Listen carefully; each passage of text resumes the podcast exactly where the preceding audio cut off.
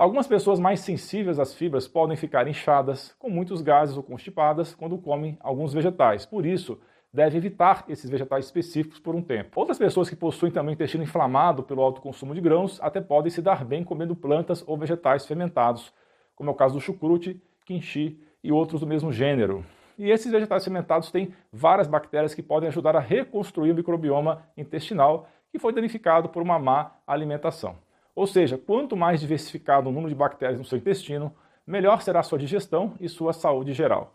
E os alimentos fermentados possuem ainda fibras, vitamina K2, vitamina B12, biotina, outras vitaminas do complexo B. A parte interessante comer alimentos fermentados é que eles diminuem a quantidade de antinutrientes, como é o caso do ácido fítico, oxalatos, taninos, lectinas, tornando inclusive as proteínas mais biodisponíveis.